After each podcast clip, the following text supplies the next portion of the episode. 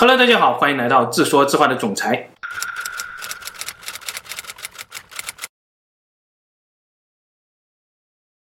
今天我们来分享一个号称即使搬出了外星人都无法解释的考古谜团——龙游石窟。这一处古迹呢，在浙江省衢州市的龙游县衢江北岸三公里以外的凤凰山上。这座凤凰山呢，本来是一座空山，结果在一九五零年代，山下洪水泛滥，村民们被迫就搬迁到了山上。上山以后的村民呢，他们发现这个山上有很多大大小小的深潭，潭水清澈，取之不竭，用之不尽，这呢为村民们提供了稳定的水源。于是村民们就在山上定居了下来，形成了今天的石岩背村。一九九二年的时候，村民挖来在潭中就经常捕到三十到四十斤的大肥鱼，他觉得这当中有利可图，于是呢就动员其他的三个村民一起筹措了资金，准备用抽水机抽干这个深潭，涸泽而渔啊！整整十七天以后呢，他们才抽干了整个潭中的水。阿乃怀着忐忑的心情深入这个洞穴，他呢没有发现一条鱼。但他却发现，原来这个深潭是一个巨大的地下洞窟，大约有两千平米，三十米高啊，是一个巨斗的形状。显然这是人工开凿的。而奇怪的是，洞中竟然找不到任何人类活动留下来的痕迹。谁开凿的它呢？什么时候开凿的呢？它又有什么用途呢？围绕着这三个问题，接下来的二十多年里，各种假说和谜团层出不穷。这里有两个疑点：第一，洞窟中的鱼怎么都不见了呢？第二，清澈的潭水必然是活水，那为何抽干以后却看不见水源呢？就像是一个巨大的山顶游泳池，水质清洁，池中还有很多大鱼。当你问老板的时候，你问老板说，这些池水和鱼是怎么来的？老板说是山下的江里的水飞上来的哦。你肯定会暗骂老板沙雕，对吧？但当你把这个池水抽干以后，你还真的找不到上下水的通道，也找不到这池中的鱼了，而且这个水源系统是被破坏以后就无法再生的，这时你会是什么心情呢？龙游石窟可不止吴阿来发现的这一个，而是在凤凰山这座海拔只有六十八米的小山丘上，密密麻麻的挤下了至少五十个，每个都有三百到三千平米不等，并且互相不相通。而且最神秘的是，这些洞穴有很多都是共用一面墙或者共用一面天花，而且这些墙壁和天花都是非常均匀的五十厘米厚。这当中的力学原理和巧妙的设计，是今天我们依靠高精度的仪器和探地雷达都很难一气呵成的。也就是说，设计师在挖下第一铲子的时候，就已经知道了地层里面所有的情况，设计好了每一个立面石柱的大小和位置。这种工程难度，就像一个天才坐在那里用心算模拟核爆试验的数据一样的不可思议。仅仅从已经发现的五十个洞窟来看，总共需要挖出去的土方约有两百万立方米。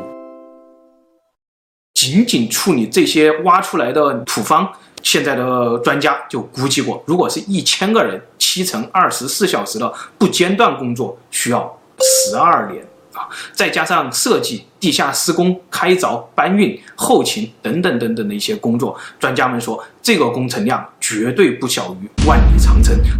和吉萨金字塔群，但是这个龙游石窟竟然在历史上没有任何记载，就像是某种神力一夜之间造就了这个奇迹工程啊！而更加神奇的是呢，挖出的这两百万立方米的土方，我们竟然找不到搬运的痕迹以及他们的去向啊！杭州人都传说衢州的怪石飞到了杭州，一夜之间就垒成了杭州的飞来峰啊！难道？这就是在暗示龙游石窟土方的去向吗？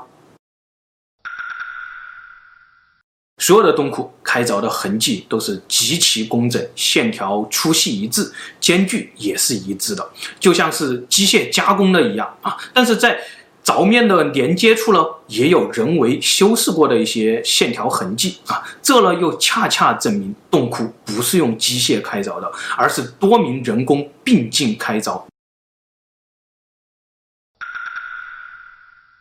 更为神奇的是呢，洞中竟然找不到任何人工采光留下来的痕迹。难道这一批古代工匠都是头顶着手电筒在漆黑的洞里开凿吗？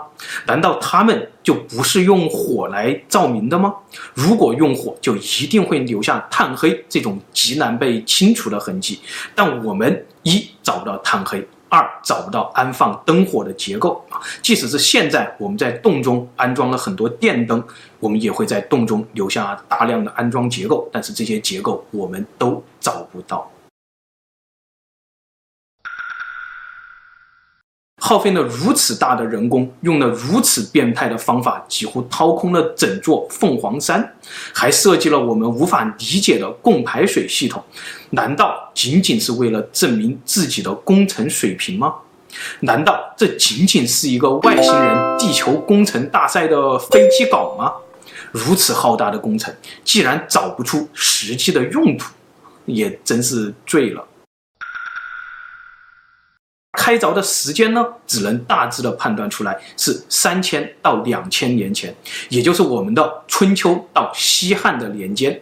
但是翻遍这个时期的史书以及地方的方志，寻遍当地的传说，我们竟然找不到任何关于这个浩大工程的蛛丝马迹。